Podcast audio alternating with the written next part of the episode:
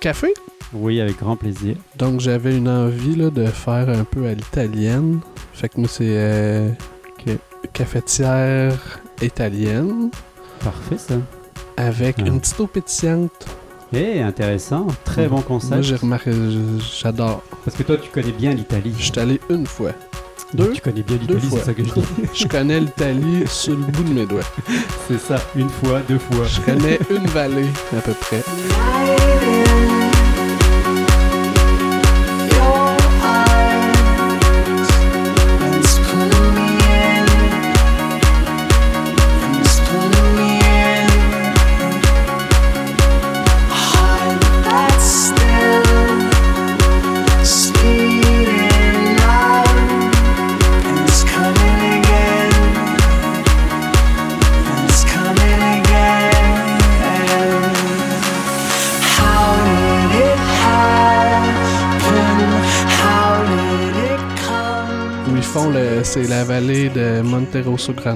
Ok. Ça, c'est mon, mon super accent. Montero Sucrana. Ils ouais, Monterosso C'est encore pire parce que moi j'ai pris un accent comme Puis ils espagnol. font le fromage euh, de cette vallée-là, c'est le Castelmagno. Castelmagno, je sais Oui, pas trop oui, dire. oui, Puis il y a oui, juste un gars dans toute la vallée qui le fait genre legit, là, euh, Comme il faut quoi. ouais, au terroir, au, Tout le au reste sens autour, du terroir. juste semblant de faire comme lui. Il mais- vit tout seul. Dans... Ouais, ouais, pour vrai. Ils reprennent parce que le lait doit provenir d'une certaine race de vache, puis les autres le font pas. Lui, il le fait. Il habite tout seul dans un village abandonné. C'est un vieux garçon. Puis euh, il, il traite ses vaches à la main chaque jour. Je pense qu'il y a une quinzaine de vaches, mais genre ses mains là. C'est tout que des mains. C'est tout que des mains. là. Il est capable de t'attraper les Son- cornes de la vache à main nue puis de. J'imagine même pas ce qu'il peut faire euh, avec les vaches. C'est ça. N'ayons pas trop d'imagination non plus. Et euh, est-ce que tu es prêt pour commencer ce beau podcast? Oui. Alors c'est parti. En fait, on est comme en mode euh, pas estival hein, aujourd'hui. On est on est en mode plus euh, automnal. Yay! C'est l'automne. Eh oui, c'est le numéro 2 du, euh, de notre discussion potagère qui a connu énormément de succès, là, puisque en fait c'est le, c'est, je dirais même que c'est l'épisode qui à l'heure actuelle a connu le plus de succès. Félicitations Marc-André Demers. C'est à cause qu'on a dépassé 15 minutes. Bonne question. Mais depuis, en fait, on a suivi ce modèle-là pour tous les autres podcasts. Et puis, je pense que le, le titre de 15 minutes pour changer le monde euh, serait peut-être à repenser progressivement. Le titre est peut-être pas mauvais, tu sais, peut-être que tout ce que ça prend pour changer le monde, c'est 15 minutes dans Eh une oui, vie. c'est hein. C'est ça, je me c'est une autre façon de le voir. D'ailleurs, aujourd'hui, on va parler de chiffres. hein. Hein, C'était ça un peu le, le concept. Mais un petit retour d'abord sur... euh, bah, Premièrement, bonjour à tous les auditeurs, puisque vous nous, rattrapez et puis on, veut quand même que vous participiez d'une manière ou d'une autre et que vous soyez partie intégrante de cette discussion. Donc bonjour à tous nos auditeurs. Un tout petit rappel au cas où vous auriez euh, cliqué sur le mauvais bouton. Vous êtes sur le podcast 15 minutes pour changer le monde. Et aujourd'hui, on est accueilli de nouveau par euh, Marc-André Demers, que on avait déjà rencontré en plein milieu de la saison, à peu près au mois d'août, si je me souviens bien, c'était à peu près ça? Oui, on était à peu près. euh, oui. Ouais, Oui, on oui. était à peu près au mois d'août. Donc, il était en plein milieu de sa saison. Il nous avait parlé de. Parce qu'il est micro, micro-maraîcher, on s'entend ici à Saint-Casimir. Pour ceux qui nous. D'ailleurs, je vous invite à aller réécouter l'épisode parce que ça vaudrait la peine, étant donné qu'on va faire une continuité. On s'était promis au dernier épisode de faire un suivi puis d'aller retrouver euh, Marc-André pour essayer de voir avec lui comment ça avait évolué puis comment s'était passé sa saison. Donc c'était un peu le pourquoi aujourd'hui de ce nouvel épisode. Donc euh, juste un petit retour parce que le, comme l'épisode a connu beaucoup de succès, c'était, on a eu énormément de- je dirais, euh, de remarques qui ont été faites et en particulier parce que si vous vous souvenez bien, on avait beaucoup parlé de haricots sur le premier épisode. Ça avait un peu débuté notre, euh, notre épisode de, de- de discussion hum, potagère. Et euh, j'ai eu le. Ça a comme créé finalement un espèce d'état d'esprit de performance et de compétition de la part de nos auditeurs qui se sont mis à essayer de, de faire mieux que Marc-André Demers qui, euh, qui lui-même euh, avouait qu'en une heure, il était capable de faire.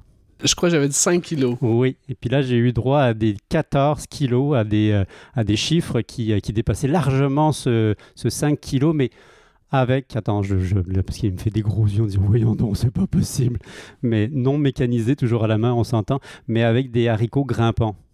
Ouais, ce qui peut faire une différence sur la récolte, mais là, j'ai pas, je valide pas tous mes chiffres avant de dire euh, Ah, trop de il choses. J'ai regardé un peu là, en préparation aujourd'hui, mais je suis pas revenu sur mes haricots.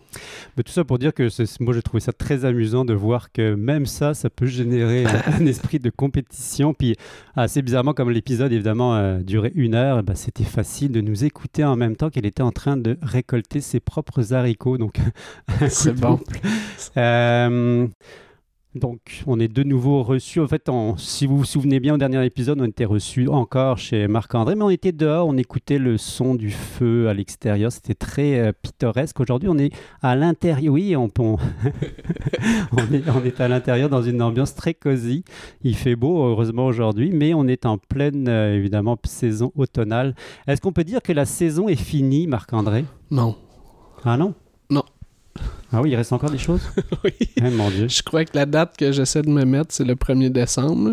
Ok, ok, ok. Parce qu'on récolte encore, on vend encore, on ne sème plus. Là.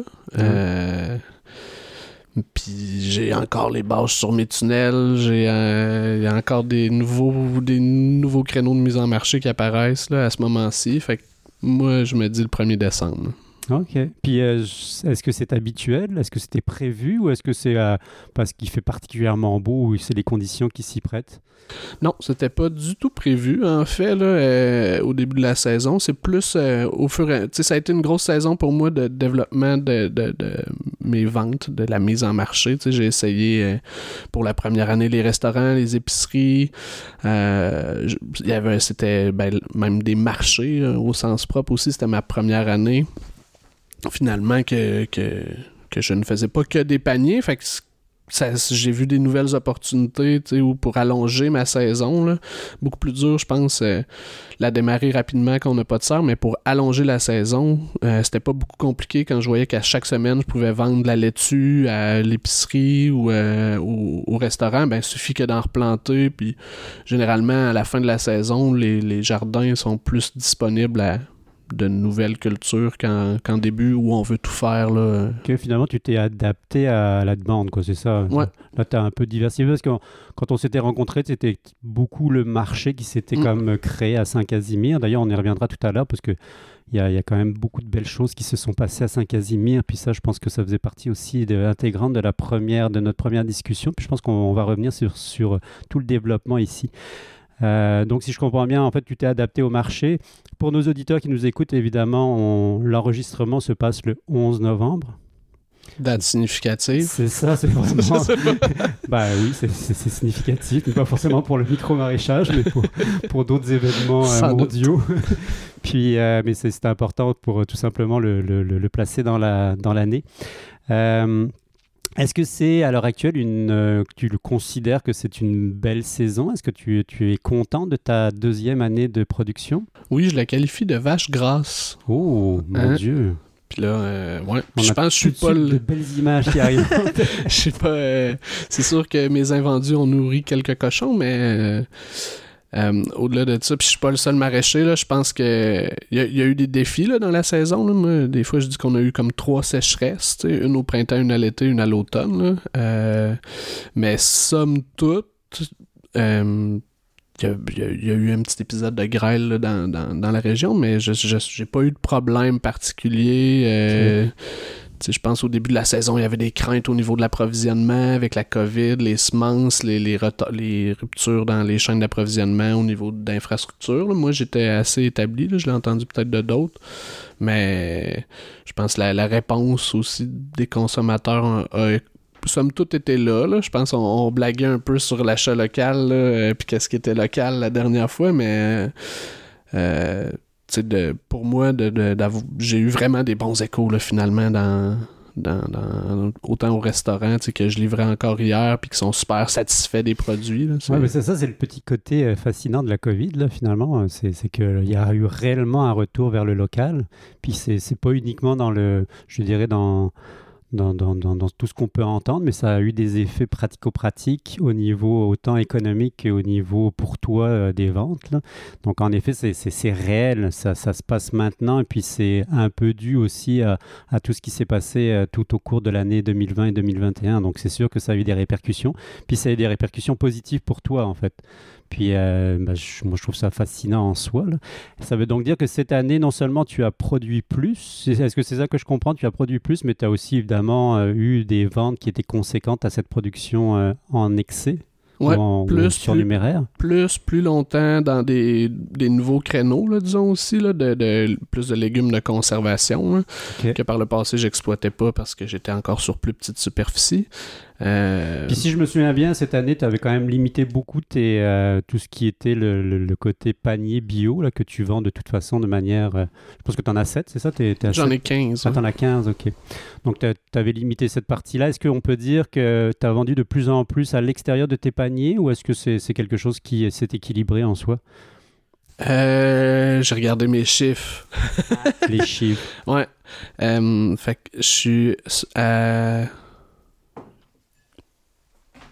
Les paniers représentent... Ben, je, je peux le dire, là, les, les paniers, ça représentait 7500 de ventes. Je pense que j'ai un, un- des ventes totales Enfin, des chiffres, allons-y. de... Des ventes totales de Faites-vous 30... plaisir. Des Des- chiffres. Des ventes totales de, de, je crois, d'environ 30 000. Cette année, là, les ventes en marché, de mémoire, c'est un, approximativement un 8-10 000. Euh, fait que le 12 000 restant, je pense que c'est ça, le 12-13 000 restant, c'est comme 8 000 en resto, puis 5 000 en épicerie. Donc, un 30 000 pour combien de superficie Euh, là, j'exploitais, j'ai même pas calculé ça, mais je pense un demi-hectare, là. Euh, en tout et partout. Là. Euh, puis là, ça dépend comment on le compte, là, mais en superficie cultivée, là, pas en terrain. Là. J'avais. On fait-tu des petits chiffres? Ben, allons-y, oui. Euh, Moi, j'ai pas de calculatrice, J'avais malheureusement. 13, 6, 9. euh, Fait- plaisir. J'avais 6 jardins à l'ange gardien. Ok, Ce que j'appelle un jardin, c'est 5 planches permanentes de 50 pieds. Parce que ça, ça t'avait augmenté ta superficie en allant ailleurs. Dans Bon. le camp d'entraînement agricole de l'Université Laval. Ouais, Ce qui, est, ce qui est quand même très cool, ça, de, de Ouais. pouvoir bénéficier de ce genre de- d'opportunités. C'était tout un écosystème là, qui venait avec ça. Là, mais fait que c'est pour ça que j'ai fait plus de légumes de conservation. C'est ce que j'ai cultivé là-bas. Fait que 6 jardins là-bas, 13 ici, ça fait 19 jardins. Puis euh, il y en avait 4 à Saint-Anne-de-la-Pérade, plus 4 à Pintendre. Ça fait 8, 14, 17, 27 jardins en tout. Puis un jardin, c'est 27. 20 par 50. Ça, ça doit tenir occupé, j'imagine. Hein? Eh, quand même. Ouais, hein, quand même. Quand même. Ça doit tenir occupé plus Ouais, qu'un peu. Puis, euh, d'après tes, tes prévisions en termes de productivité, est-ce qu'on tu fais, as fait mieux que la première année, moins bien? Est-ce que c'est à peu près similaire? Juste en productivité, c'est-à-dire par hectare ou par euh, type de jardin Je sais pas comment tu le calcules, toi. Là. À la productivité, Ouais. la productivité mètre carré là, ou le rendement mètre carré, je pense que le fait d'avoir pu, d'avoir pu me libérer davantage euh, pour travailler sur la ferme cet été, ça m'a vraiment permis de faire moins de ratés. C'est pas que je fais moins de ratés, mettons, de moins de laitue que j'ai monté, monté en graines, laissé monter en graines. Euh, des, des, des systèmes que j'ai pu un peu plus perfectionner. Puis euh, il y avait un autre. euh, j'ai des échappés quand même, là, mais j'ai fait 6 rangs de carottes sur une planche de 30 pouces. Tu sais, j'avais jamais osé. J'ai osé cette année, fait que ça, c'est le double du rendement sur un mètre carré. Puis Ça, c'est quand même très cool de pouvoir faire plein d'expérimentations encore. hein. Cool. quelques-unes. ouais, ben c'est ça, j'ai comme. Ben, moi, j'ai- j'aime ça. C'est ça. En fait, ça, ça laisse, ça laisse place justement à un petit peu de créativité puis de, de, de, de découverte en même temps.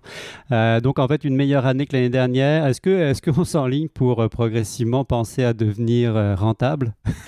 Ben, c'est ça que je suis. euh, J'étais un peu surpris, là, parce que là, on a dit 30 000, mais total tout, c'est 50 000 là, cette année, le, le chiffre d'affaires. Ah oui. Parce qu'il y a les subventions hein, dans le monde agricole, là, quand même. Fait qu'autant aide à, à l'établissement de la relève, le programme territoire, le programme de remise de friches en culture, le programme PACME en COVID pour euh, la, la- la- la- la- formation. Fait qu'il y a eu plein de choses qui se sont ajoutées quand même, tu sais, qui viennent bonifier tout ça. Puis, Les deux euh, premières années sont celles qu'on. J'ai souvent entendu dire que c'est là qu'on se tire pas de revenus. J'ai pu le faire un peu, mais j'ai voulu quand même en laisser euh, dans, dans le plus possible dans l'entreprise pour l'an prochain, là, oui, vraiment fait, avoir. ouais. euh, Parce qu'il faut quand même investir minimalement. Là. Il reste encore des Ouais, ben les, investissements à inve- faire. les gros investissements ont été faits euh, l'an passé, cette année. Les tunnels, le système d'irrigation, euh, le terrain là, que j'ai acheté cette année, c'est quand même aussi un gros investissement. Euh, le- tous les outils, équipements, là, je les ai. Est-ce qu'on Ouais. doit comprendre de ce que tu es en train de nous dire que l'année prochaine, ça y est, c'est beau?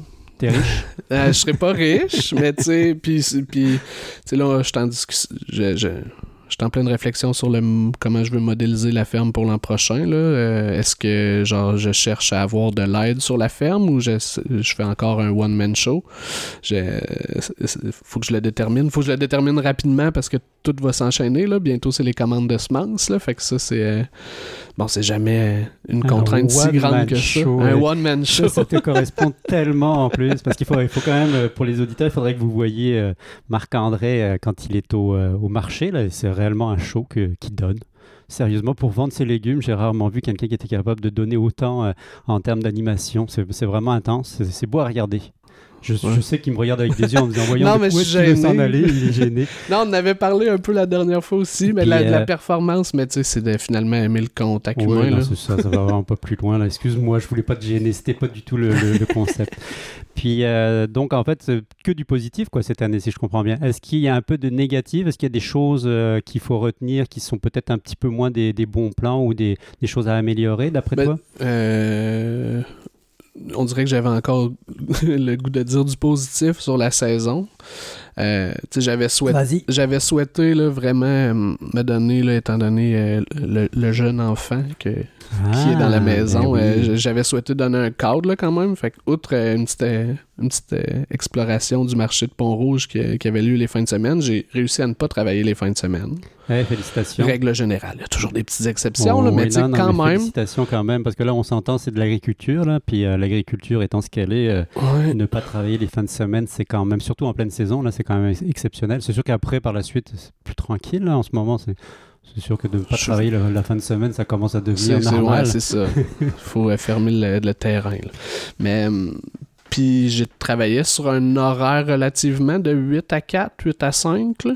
Fait que Mm. ça aussi, là, c'est euh, Ben oui, vraiment. tu sais, ne, ne pas commencer à 5 heures le matin. Puis euh, c'est sûr que ça, l'a, euh, des, ça, ça, ça fait des, ça crée des défis, là, surtout quand en période de saison chaude, disons. Mais, hum, mais vraiment, c'est ça. Fait que ça, c'était un, un gros point positif. Aussi, le corps relativement suivi. Euh, Ouais. J'ai eu des, ouais, des petites chevilles au début qui étaient pas contentes. Là. En fin de saison, les poignets puis les pouces qui sont genre, un peu plus ravagés. Le dos qui a fait une petite entorse. Mais tu vas quand même avouer Mais- hier que tu étais allé chez la l'acupuncteur. L'acupunctrice, ouais. Trice. Excuse-moi, ouais, c'est, important. ça. Ben, je sais pas. c'est pas vraiment important, mais c'est parce qu'Andréane Marcotte euh, a fait de la magie là, pour petit moi. coup de publicité en passant, mais c'est bien correct, c'est fait pour ça. Ben, c'est... Non, mais c'est quelque chose que j'ai découvert. Là, où j'étais pas très dans la prévention là, euh, par le passé. Cette année, j'en ai intégré. Là, euh, je... ben, je veux toujours faire du yoga en début de saison. Là, ça se passe euh, un peu. Trop peu. puis, euh, puis ouais, fait que ça, le corps qui tient, je pense que c'est important aussi. Ben, là, la, tête aussi qui a tenu. Parce qu'il faut aussi envisager les choses à long terme hein, pour toi, parce que disons que Ouais. tu continues dans, dans- ça, c'est sûr qu'il arrive à un moment donné où si ton corps te lâche ou que tu commences à avoir trop mal partout, euh, ça, ça finit par devenir Ouais, pénible. puis le corps pénible. va nous lâcher. Là. Ultimement, paraît- là. il paraît en effet. Ultimement, ça, ça va se passer, mais euh, fait que j'essaie de ménager ça. Puis euh, au niveau des ratés, ben, dans les cultures, euh, j'étais très enjoué euh, le 1er mai de transplanter mes tomates en tunnel. Je sais pas si on se souvient, mais on avait un printemps exceptionnel, mais on a quand même eu un gel fin mai, début juin. Oui, oui. Pratiquement comme l'année d'avant, en fait, exactement le même gel. fin mai, ce on qui, était ce qui est tout à fait Oui, anticipable, mais, mais, mais pas... Mais en tout cas, un gros gel, on s'entend là, moi, ça c'est un gel trois gels d'affilée. Ouais, mais c'est ça, il y a eu ça- trois ça gels surtout très ça. forts dans les moins, moins beaucoup. Moins trop, en fait. Ouais, fait j'ai eu un excès de confiance, moi, à ce moment-là. là, que c'est comme ça que je le qualifie. J'avais osé partir de la maison à cette période critique parce que euh, ma, ma conjointe faisait une représentation du spectacle. J'avais décidé de partir avec elle et de laisser là, la gestion de mes tunnels à mon voisin. Fait que euh, ben, j'ai essuyé pas des là, mais tu sais, ça a été comme un... Ça, c'est un point... C'est sûr que Faut que j'arrête les excès de confiance. Ouais, ou alors il faut, faut que tu protèges mieux tes, tes cultures du gel, peut-être Yves Gagnon, il- moi, c'est c'est lui qui. Ça, ça donne rien d'être trop tôt. C'est ça qu'il disait. là. Ah, ok. C'est beau. Euh, je, je pense que c'est encore plus vrai avec le type de ferme que je cherche à développer. Là, être tout le temps le premier sur le marché, j'ai pas de serre. là. Ça, se ne pas, ça se passera pas. Mais tu sais, de pouvoir étirer ma saison, là, ça, j'ai de la facilité. Puis je le vois les autres entreprises qui ont fini les paniers il y a vraiment longtemps ou euh, tu sais, qui là, c'est où les récoltes sont plus ou moins toutes terminées, que les champs sont. Mais de- d'être capable de maintenir la saison, moi, je pense que c'est peut-être vers là que je vais. Je Ah, me répète. hein. Non, non, non, tu ne te répètes pas. Est-ce que ça veut dire que, parce que là, tu as beaucoup parlé justement des, légumes de conserve, j'ai pu visiter aussi un, petit, euh, un petit euh, aperçu de ce que tu avais fait cette année en termes de conserve proprement dit. Est-ce que c'est une avenue que tu envisages à plus long terme, c'est-à-dire aller plus dans, dans la transformation, puis euh, commencer à faire des conserves, vendre des conserves peut-être, ou, euh, avoir ces, des avenues qui vont dans cette direction-là? Ouais, j'envisage euh, plus de transformation. Le plan est pas clair. Je pense que ce sera jamais de cultiver pour transformer, mais de vraiment cultiver pour euh, limiter là, les, les- les pertes, là, parce qu'il peut toujours en avoir. Là, là. J'ai des jeunes échalotes là, au champ en ce moment. Là. Ça n'a pas rapport, mais je me souviens que l'an passé, je les ai déshydratées, tranchées, puis j'avais ça en pomme-maçon, puis tout l'hiver, j'ajoutais ça dans les soupes. Soupe asiatique, peu importe. Fait que, est-ce qu'il y a un marché pour ça? Je le sais pas, mais... Moi, je pense qu'il s'agit il s'agit juste de le vendre et puis d'expliquer comment on peut l'utiliser. Et puis, euh, ça peut sûrement devenir un produit à, à plus ou moins long terme.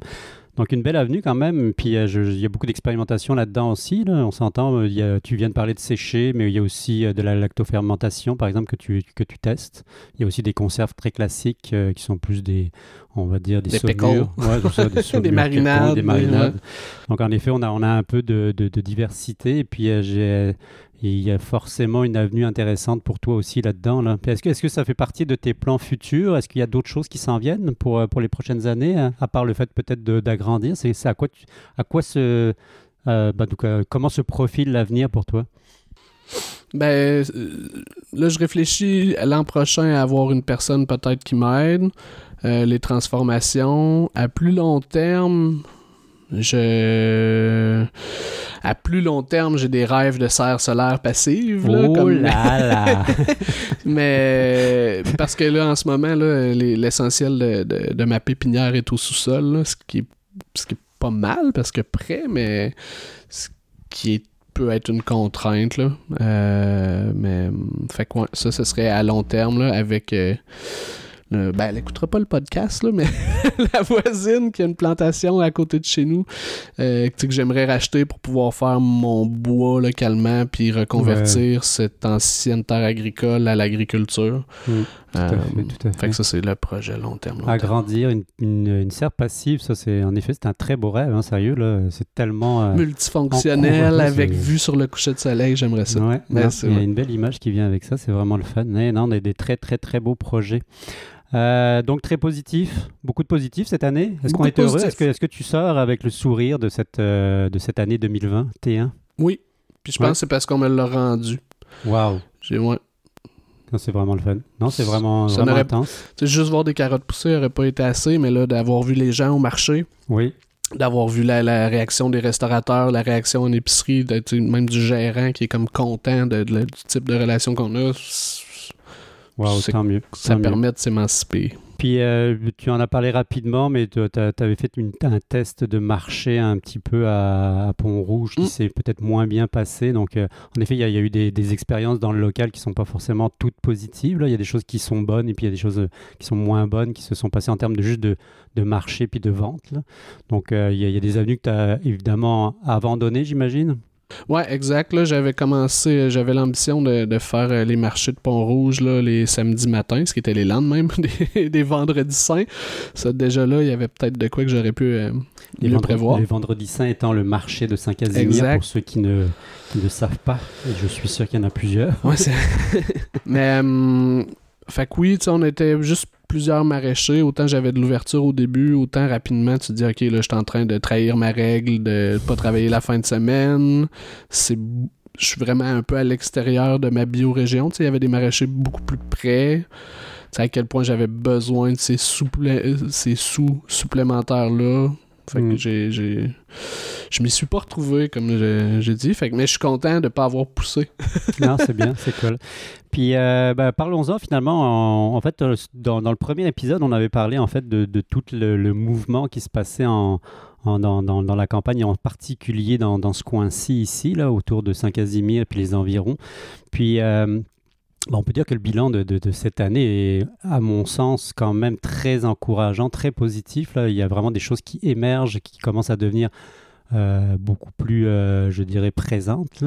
moi, je pense Évidemment, il y, a, une chose qui me vient automatiquement à l'esprit, c'est parce que c'est très récent, mais on parlera de tout le reste.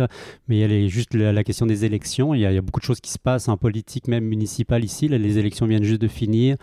Euh, on a eu l'occasion de faire un podcast là-dessus, mais euh, il y a vraiment eu des changements qui se sont passés de, manière euh, drastique, je dirais, ici à Saint-Casimir, puisque ça a complètement changé d'orientation. La mairesse, le conseil, le conseil a aussi beaucoup évolué.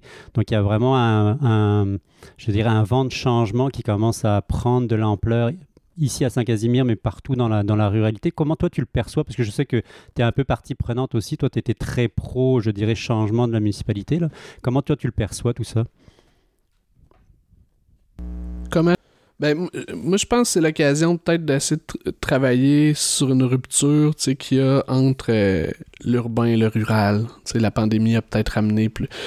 parce que je pense que c'est pas cette dichotomie-là, peut-être comme la gauche puis la droite, là, on pourrait argumenter, c'est ça, ça l'aide plus à nous diviser qu'à nous unir. Là. Puis le fait que là, ben, la, nouvelle mairesse à Saint-Casimir ben, vienne pas de Saint-Casimir, tu sais, a quand même une majorité de la population a fait confiance à une étrangère, on pourrait dire. Là. Pas, ça, c'est pas rien, ça. C'est, on n'est jamais, mais en même temps, une étrangère, c'est pas ça. Puis il y a tout un historique là, d'avoir trois municipalités à Saint-Casimir. Fait eux, c'était euh, village, je pense, elle où elle habite, là, côté sud, sur rue Notre-Dame.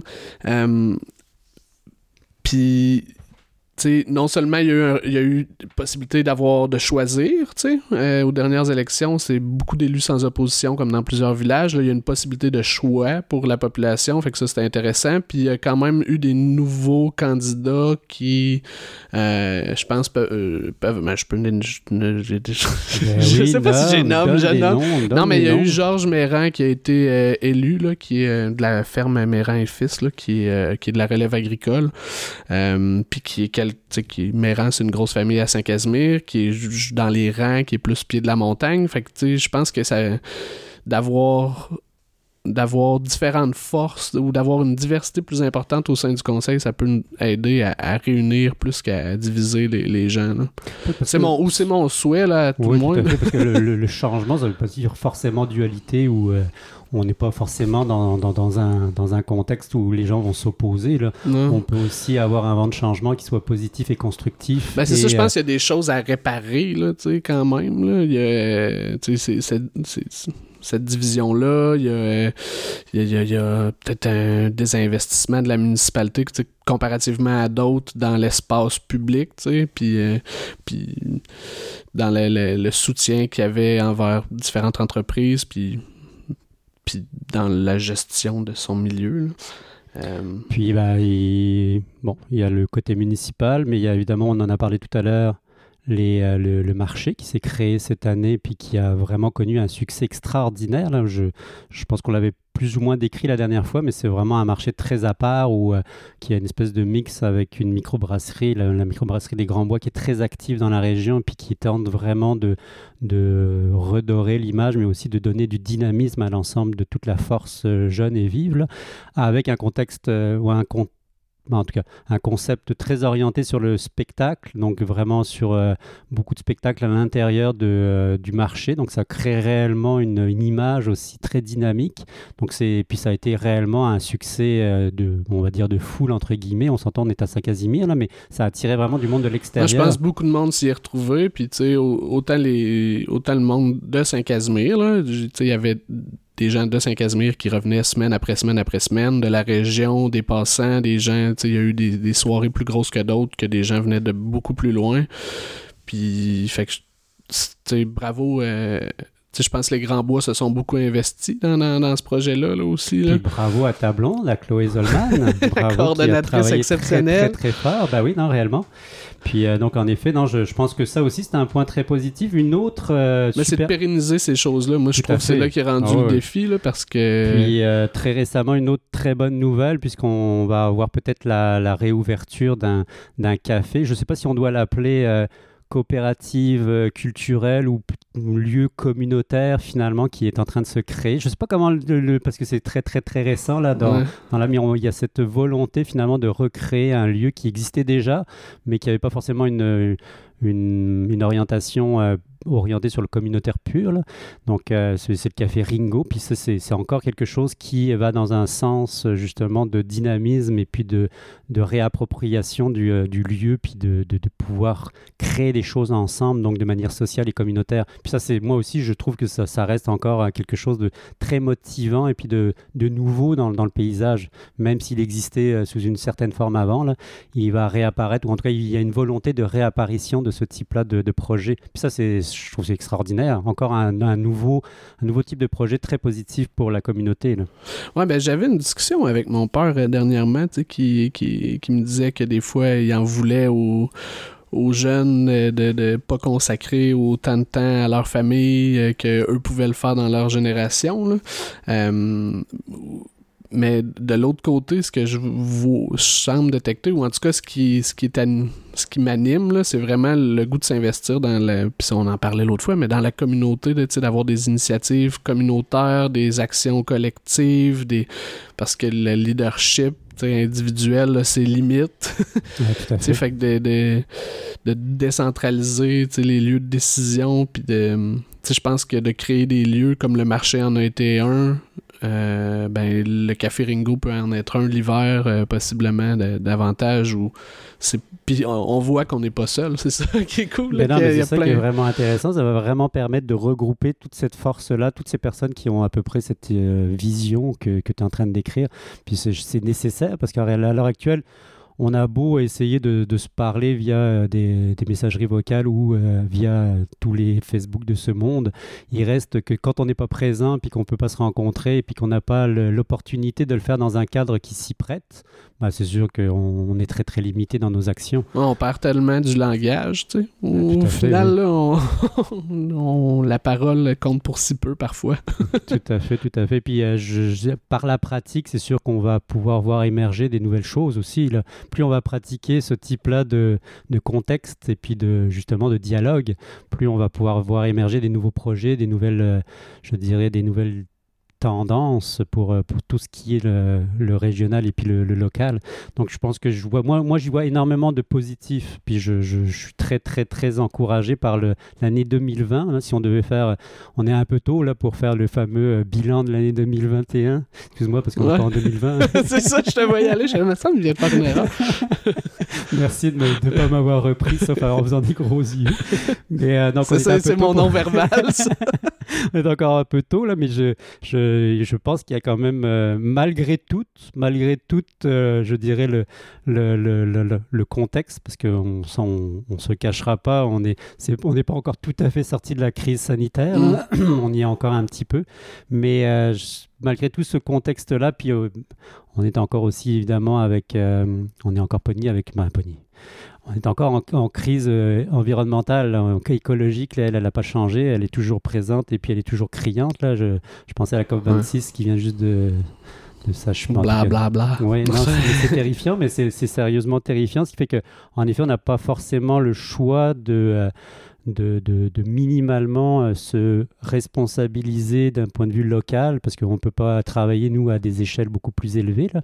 Mais je pense que c'est quand même très, très important de garder ça à l'esprit, puis de continuer quelque part à œuvrer dans cette, dans cette direction-là. Donc je pense que ce dynamisme-là euh, local, et puis là je parle uniquement pour la ruralité, parce que je ne peux pas parler non plus de, de toutes, mais localement, c'est un, un vent de fraîcheur. Moi, je trouve que c'est un vent de fraîcheur. C'est un peu comme Greta là, qui parle. Moi, j'ai l'impression qu'il y a y a quelque chose qui se passe et puis qu'on sent qu'il y, a, y a réellement une volonté d'aller dans une certaine direction. C'est pas forcément environnemental, mais c'est une direction de changement. C'est vraiment, on veut aller quelque part qui, euh, qui nous permette d'aller, euh, de changer la direction actuelle. Puis euh, on sent qu'on ne peut pas le faire à une échelle beaucoup plus élevée. et on a plus de. En tout cas, on peut imaginer le faire à une échelle plus locale. Donc, c'est- là où ça peut se passer. Est-ce que tu ressens ça toi aussi? Mais Ben, le ton, sais, je pense que je partage en, partie ton optimisme là, pour, euh, pour, euh, pour 2022. Disons ce que 2021 aura pu euh, mettre en place, mais tu sais, c'est- une opportunité de mobilisation. Je trouve que ça l'offre, on dirait, là, ce de quoi on sort là, de, de mobilisation présentielle, puis de rediscuter à- pas du retour à la normale, là, finalement, Ben non, là, parce que ça, c'est fini. Là. Ouais, Je veux ouais. dire, on- On est, on est plus là. pour, là, pour on les est- survivalistes, on a assisté à un relatif bris de normalité. Ouais, non, c'est ça. Euh, On leur donnera ça finalement. on leur donnera, on leur donnera ça. ça, qu'il va falloir en effet qu'il y ait un changement de paradigme et puis qu'on est, en- on est en plein dedans. Mais est-ce qu'on est- on va le vivre réellement et puis à quoi, à quoi il va ressembler? Moi, je pense que ça peut se passer réellement. euh, ça peut se passer de- de- chez vos voisins, ça peut se passer à une échelle très très très proche de chez vous. Là, tout le monde peut participer à, cette, à cet élan-là. Et puis c'est un peu, un peu le but hein, finalement d'en parler aujourd'hui. c'est de continuer dans cette veine-là. Et puis euh, pas forcément dans un, dans un contexte de révolte ou de, ou de changement euh, drastique, révolutionnaire. Là, on n'est pas forcément dans cette veine-là, mais plutôt dans un, dans un changement constructif, de voir comment on est capable tous ensemble de d'œuvrer dans une direction qui nous euh, qui corresponde plus à des valeurs qui, qui, qui nous parlent. Puis euh, je pense que c'est un peu tout ça qui est, qui était, qui est qui commence à poindre, en tout cas qui donne l'impression donc euh, qu'on s'enligne vers ça. En, en effet, en 2022, peut-être que tout va être remis à zéro. Les compteurs vont peut-être changer complètement d'allure et puis on va être obligé de pas de déchanter, mais de se réactualiser. On, en- on aura sûrement l'occasion si on se, on se revoit euh, en 2022, chose que j'espère. Ben, ça devrait. bah oui, sûrement. on va pouvoir sûrement re- reprendre cette conversation-là. Puis euh, on aura peut-être un nouveau lieu avec le Ringo où on pourra s'asseoir. Hein ça serait vraiment intéressant d'avoir ce genre de lieu où on va pouvoir faire des podcasts avec plein de monde qui parle et puis qui. Oh, ok, qui ok, t'as un puis- projet, là, toi, là. Ben oui, il faut en avoir des projets. c'est Hein, fallait que je te pose ces questions-là un matin. Je savais pas si je devais le faire au micro ou pas, Hey. mais il va falloir que tu nous dises, Sébastien, comment veux-tu t'impliquer et à quel niveau au Ringo? Ah, c'est une super bonne question. Je, je vais, Hein? euh, j'apporterai mon micro tout simplement pour y répondre en lieu, en temps et lieu. en temps et lieu, c'est bon. Mais euh, euh, où est-ce que je voulais aller? Je sais plus, mais c'est pas grave, ça a aucune importance. Ah, on va en Mais, 2022. ouais, on est là. Moi, je pense 2022, qu'on oui. voulait parler là, aussi de, de, de, de, de, futur possible. Oui, c'est- ça. Puis dans, parmi ceux-ci, je pense que c'est l'idée de... Ben moi, j'ai- la chance, là, cet hiver, ben c'est une chance euh, que je cultive, là, mais d'aller en Belgique. Oui, c'est ça, ton voyage, ton voyage en Europe, dans Mon la- voyage. dans le- dans l'ancien monde. Ouais, chez la belle famille. euh, et la belle famille. mais non, mais c'est- pas qu'un voyage touristique, là, on s'entend, c'est pas familial uniquement. Là, tu t'en vas en voyage exploratoire, là, parce que c'est un peu ça le but aussi, là, c'est d'aller découvrir euh, des tendances ou en tout cas des alternatives que toi tu peux considérer intéressantes dans ton domaine à toi.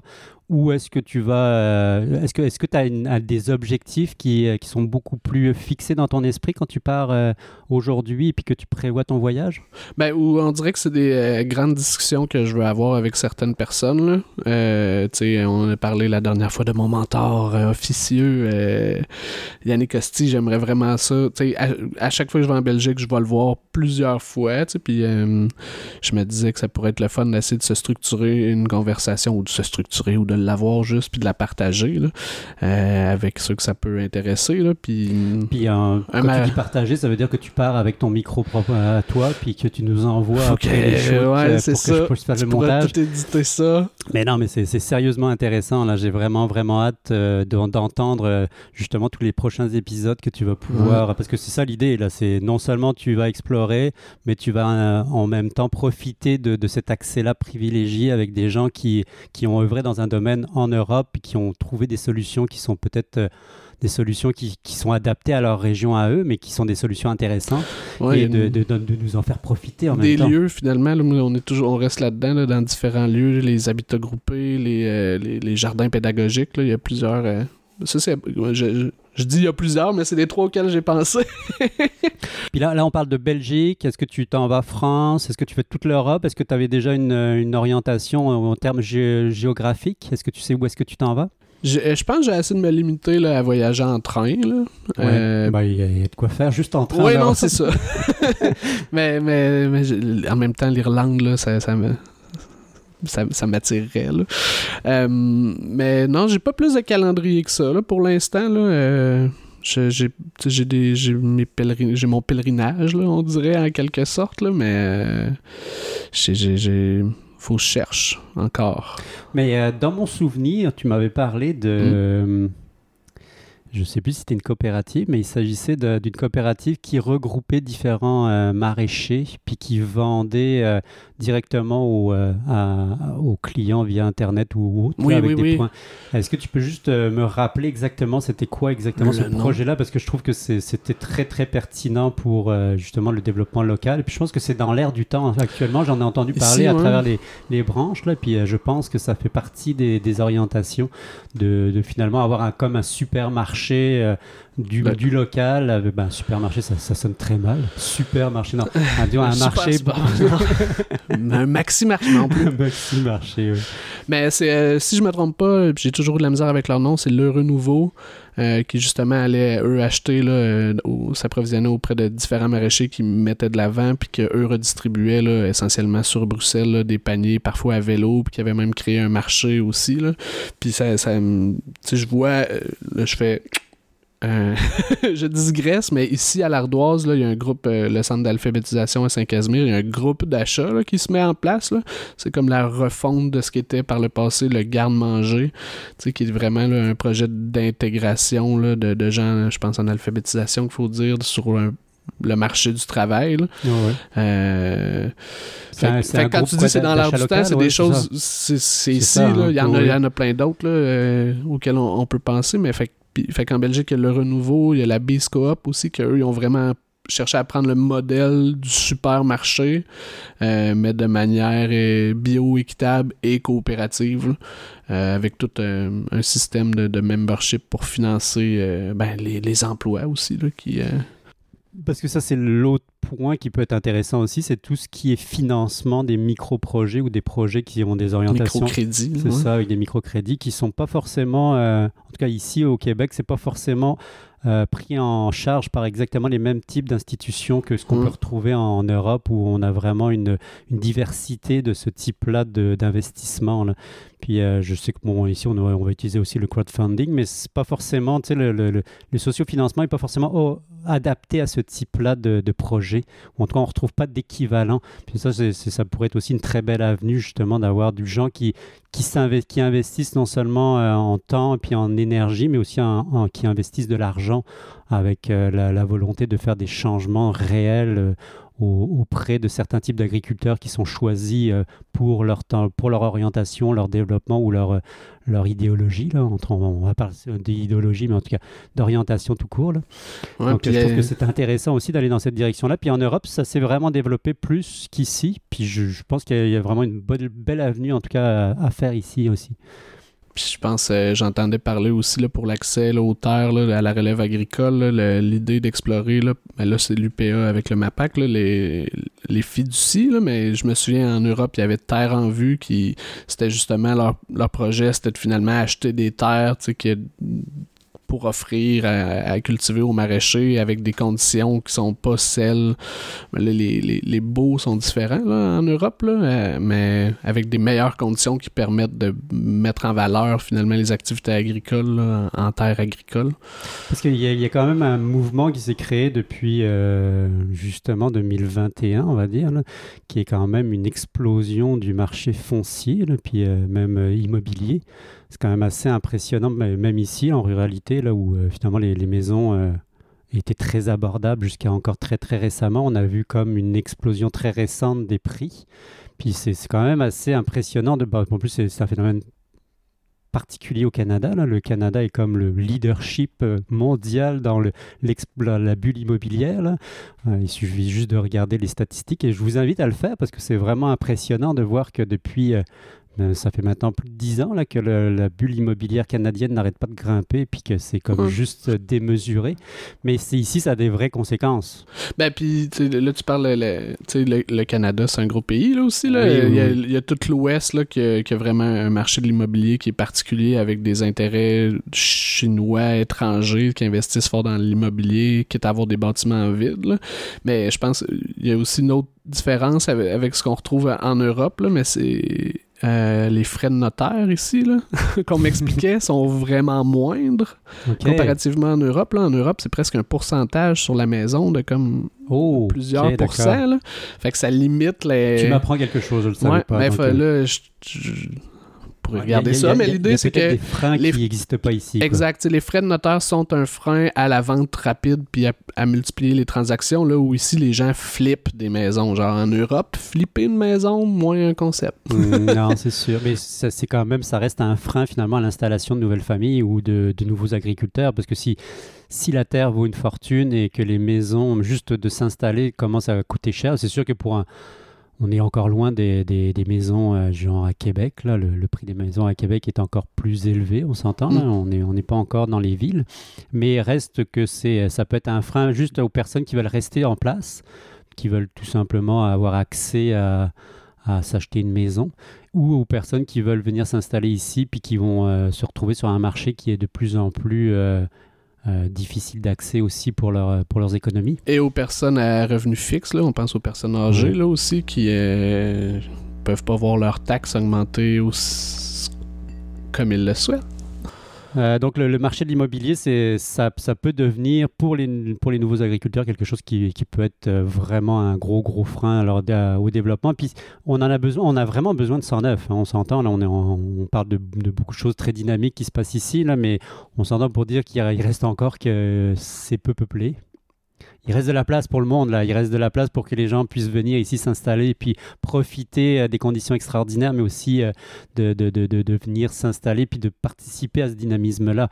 On en a besoin de ce, ce 109-là, puis euh, on ne se cachera pas que la, la population est encore vieillissante, qu'on est sur une bonne pente bien, bien on dirait positive en, en ce qui concerne le- la croissance, mais bon, on, on va dire qu'on en a encore, on a encore besoin que le 109 arrive et puis que les gens soient motivés à venir s'installer ici. Puis parmi les, les facteurs de motivation, c'est sûr que les maisons pas chères faisaient partie Mm. intégrante de- de- d'une motivation claire et facile d'accès. Puis si on n'a plus ça, bah, Comment va se distinguer Saint-Casimir maintenant, là, si Eh, euh, on n'a plus le marché immobilier? euh? on va être obligé de faire des, des opérations euh, de séduction. Non, mais j'ai entendu euh, Saint-Casimir, euh, lieu de rassemblement. J'avais lu dans euh, les 150 ans de la paroisse, je pense, le livre. Euh, C'était l'ancienne chambre de commerce ou l'association industrielle qui euh, mettait de l'avant la centralité de Saint-Casimir par rapport à Trois-Rivières, Québec, Montréal. Puis c'est de quoi que j'entends de plus en plus du monde qui viennent s'établir ici. C'est « Ah, moi, ma famille est à Shawinigan, mais je suis pas loin de Québec. » là, ou, Ah, euh, bon. C'est un peu entre Québec et Montréal, mais... Moi, je le voyais plus dans le, dans le sens de on est au milieu de vraiment nulle part, là, mais en effet, on est c'était dans le temps où il y avait les, les chemins de fer à Saint-Casimir, Ouais, les gares, puis là, on avait l'Hydro-Québec, puis waouh, waouh, waouh! On était donc ben, hot dans 3000, ce je pense, 3500, même plus, je pense qu'il y a, qu'il Il y a eu eu 3500 personnes à. Saint-Casimir. Ah, quand même. À tout le moins, conservateur, 3000, c'est sûr. Ce qui explique pourquoi il y a autant de maisons. Au- aussi, mais en même temps, des grosses maisons, peut-être, là. Parce que oui, en effet, des fois, on se demande où sont les gens. Mais euh, alors, en tout cas, je, je- je pense que ça fait partie de la, la problématique. Et puis, je, je pense qu'il faut, il faut trouver une solution pour, en effet, protéger ou freiner le- la bulle. euh, la bulle immobilière. Encore que moi, je, je me suis toujours posé question, puis sûrement qu'il y a quelqu'un qui, euh, qui serait très, très, très euh, Expert. expert pour nous expliquer ça, mais comment se fait-il que la population vieillissante et mourante progressivement, euh, le, le- le- le- le prix des maisons continue à monter Parce qu'il va arriver un moment donné où il n'y aura plus assez de monde pour euh, habiter dans les maisons. L'atomisation des ménages. Oui, c'est ça. Hein, pour, pour deux parents, on compte de plus en plus deux maisons. Voilà, on a besoin de plus en plus de... Bah, il va- après, il y a les maisons secondaires. Deux, Ouais, trois, aussi. quatre maisons par personne. En plus, En tout ça pour le dire 1%, là. qu'on est loin de tout ça. Hey, on est dans le 1%. T'as-tu déjà. euh, j'en- Je viens d'entendre ça. C'était, je pense, euh, Jordan Peterson qui avait donné cette critique-là à quelqu'un que toi, t'es dans le 1%. si on, on- on parle du 1% à l'échelle de la planète, là, Ouais. je pense que c'est euh, au-dessus de, là je présume de ton salaire, mais au-dessus de 15 000 ou 20 000 dollars, t'es dans le 1% des plus Tu riches. présumes de mon salaire, en effet. mais c'est quand même fou. Moi, j'ai- en tout cas, j'aime ça penser à ces choses. Ben, je- moi, je sais. Est-ce que ça nous aide? Oui, ça nous aide. Ça, ça aide à relativiser. Ça, être un peu à comme si tu me disais, regarde, regarde les étoiles, nous ne sommes rien dans l'univers. Je suis d'accord avec toi, on peut aller très très loin. Mais euh, non, en effet, je, je suis d'accord avec toi. En effet, il, y a- il y a- il faut remettre les choses dans le contexte. Revenons à ton voyage exploratoire, parce que si on, Ok. on en avait démarré là-dessus. Là. Donc, euh, l'idée générale, c'est que tu vas nous revenir, j'espère que tu vas nous revenir avec plein de nouvelles capsules, avec euh, plein de nouvelles idées, puis que tu vas nous les faire partager. Puis c'est c'est un peu Ben, ça je le l'ai contexte. partagé avec toi, puis le monde qui voudra écouter Ah, ben hein. oui, moi je suis sûr qu'on va faire des, des choses extraordinaires. Puis ça, moi je trouve que c'est très très motivant parce que euh, justement, il- tu parlais du 1%, puis de regarder ailleurs. Là, puis je pense qu'on est là-dedans, on est ne- d'aller voir ailleurs, de continuer justement à faire une démarche qui soit positive, constructive, qui nous permette de d'alimenter finalement la conversation. Puis je pense que pour alimenter ces conversations-là, il faut ne, de pas, ne pas s'arrêter uniquement à Saint-Casimir ou aux environs, ni même au Québec, ni même au Canada, mais aller voir le plus loin possible. Allez vers l'autre. Exactement. Aller vers l'autre, qu'il soit ici, oui. ailleurs. Aller vers l'autre, je pense que de, de, de, de, de, recommencer, ben de recommencer, de se rencontrer à nouveau, de, de pouvoir euh, utiliser tous les apprentissages qu'on a fait pendant cette pandémie, puis euh, Puis ben, moi, personnellement, j'ai vraiment hâte d'écouter ce que tu vas nous, euh, nous sortir. C'est sûr que moi, j'arrêterai pas de, de faire des podcasts, on s'entend. Je ferai encore des capsules, mais j'ai vraiment, vraiment hâte d'entendre justement où est-ce que ça va nous amener tout ça. Puis euh, ben, si les auditeurs veulent participer évidemment à la conversation et puis euh, s'immiscer dans, dans ce type-là justement d'avenue, puis que quel que soit l'endroit d'où vous venez, là, parce que c'est sûr qu'on ne sera pas fermé à la présence de personnes qui viennent d'Asie, d'Afrique, d'Europe, d'Amérique du Sud. Mon Dieu, j'en oublie beaucoup, là. énormément. Et Asie, tout cas. Océanie, Et ouais, c'est ça, on va, on va- on va arrêter l'énumération. Antarctique. Ant- Groenland. Non, euh, je- en tout cas, et c'est sûr que évidemment, c'est c'est une conversation qui n'a pas de fin et puis qui, euh, qui mérite réellement qu'on s'y attarde parce que je. Des, localités puis des, euh, groupes locaux, euh, on va en trouver partout. Je sais, c'est des mouvements qui sont, euh, qui sont évidemment attachés à des lieux, mais qui ont leur propre réalité, qui ont trouvé des solutions qui étaient adaptées à leur réalité. Puis je pense que chacune des solutions peut amener justement à trouver des solutions globales pour chacune des, des autres euh, personnes qui peuvent écouter le podcast ou qui peuvent même s'intéresser à ces, personnes, à ces, problématiques-là. Donc en effet, n'hésitez réellement pas à intervenir sur le podcast. Euh, Est-ce que tu avais quelque chose à rajouter, toi, Marc-André? Euh, question ouverte en fin d'entretien. Oui, ben c'est ça, il faut ouvrir les, les questions. Je vais prendre le temps d'y réfléchir. Qu'est-ce que j'ai envie de partager, là? Est-ce que tu veux lui faire un petit coup de pub? Hein? Un petit coup de pub. Non. Non, t'as déjà fait ça pendant l'entrevue.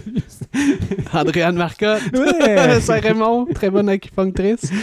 Euh, non, petit coup de pub, euh, je sais pas. euh, prenez le temps de rencontrer l'autre. Je pense que c'est moi, si on dirait que Hey, wow. c'est- c'est là où cette discussion m'a amené, c'est de, de- de se tourner un vers l'autre, puis euh, vers la communauté. là. T'as fait la blague de où est-ce qu'on on voit beaucoup de maisons, mais on se demande où sont tous ces gens. tu sais, Avec en plus l'hiver qui arrive, c'est pas le temps trop de se réencabaner. Je pense qu'il faut, euh, Oui.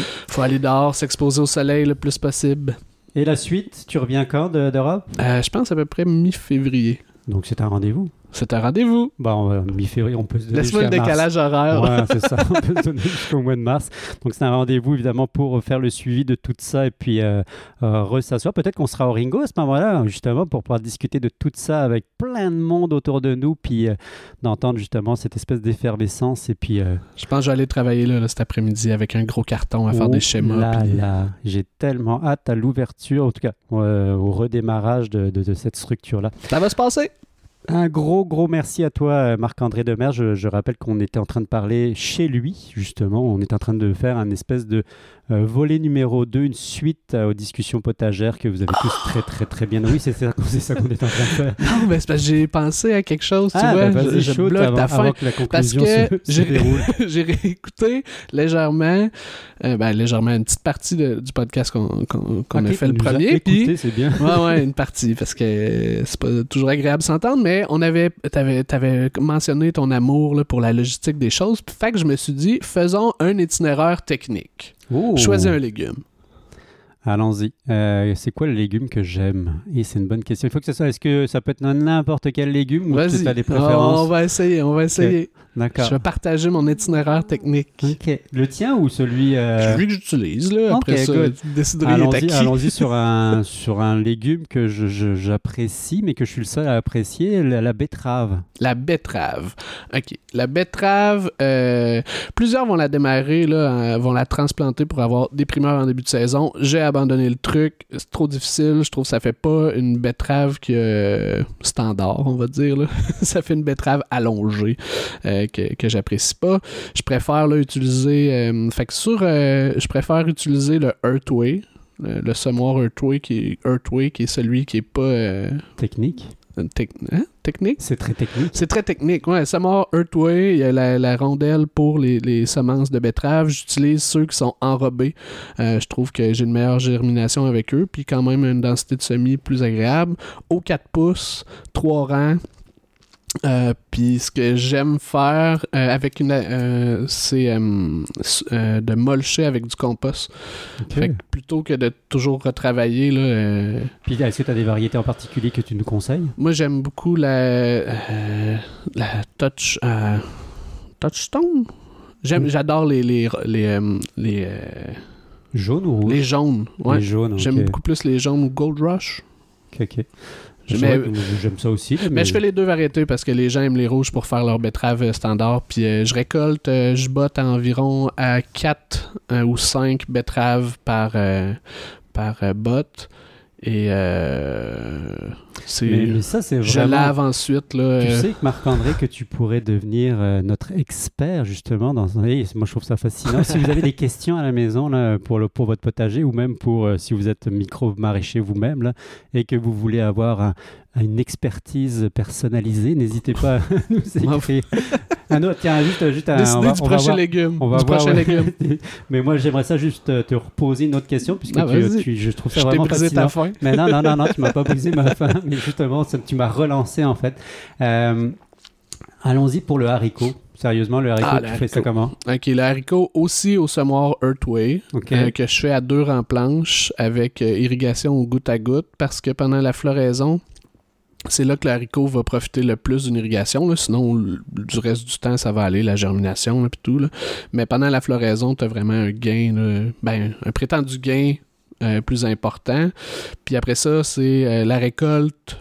Je me dis, euh, je pense je sème deux variétés à des longueurs de, de, maturité différentes en même temps, aux trois semaines pour en avoir, aux trois semaines à trois reprises pour en avoir toute la saison.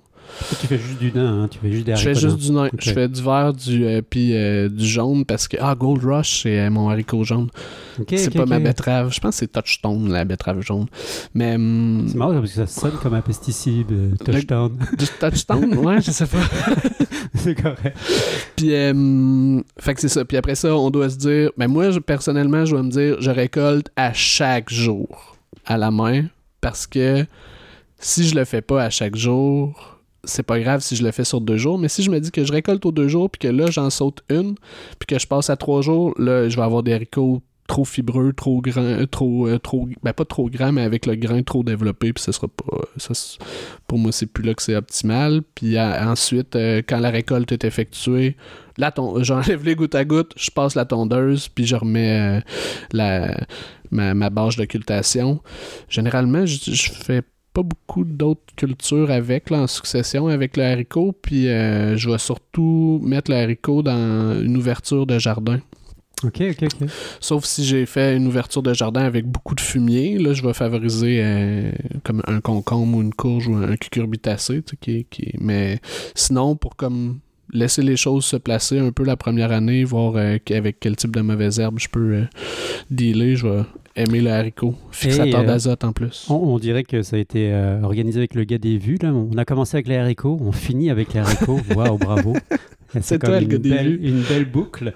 Euh, donc, on va rappeler que, évidemment, si vous avez des questions très, très très spécifiques, n'hésitez pas à les laisser sur le fil de, de, communication, que ce soit sur Facebook ou autre, sur la page, etc. Donc, euh, je suis sûr que Marc-André va se faire un plaisir de vous répondre dans le prochain podcast. ah oui, je vais raconter mes haricots l'an prochain. Puis, euh, bah, je, je, rappelle qu'on était en train de parler avec Marc-André Demers. On est ici à Saint-Casimir. Il nous recevait chez lui euh, de manière très agréable, puisque j'ai eu le droit à un petit café et puis un une petite eau minérale, ça c'est vraiment agréable. Une petite eau pète. Oui, un petit, un petit moment italien comme, il, comme, on a commencé l'émission. Un gros merci à toi encore et puis on, ça veut dire qu'on se revoit au mois de mars après mars. ton petit voyage exploratoire en Europe et puis euh, d'ici là évidemment on aura eu l'occasion d'écouter toutes les, euh, tous les beaux, euh, des belles entrevues que tu auras faites en Europe, en tout cas on l'espère. Puis je dois écouter ton dernier podcast sur la forêt nourricière là, ou l'homme derrière la forêt nourricière de ah, Saint-Hubal. Christophe Denis. Ouais, faut que je fasse ça. Et un gros merci à toi et puis euh, très très très bientôt. Puis beau voyage hein, parce que pour les auditeurs, ils n'auront pas l'occasion de te revoir d'ici là. Moi je vais te revoir mais bon, pas pareil. Et on vous dit encore merci, on dit encore merci puis à très très très bientôt. Salut à tous. Bonne journée.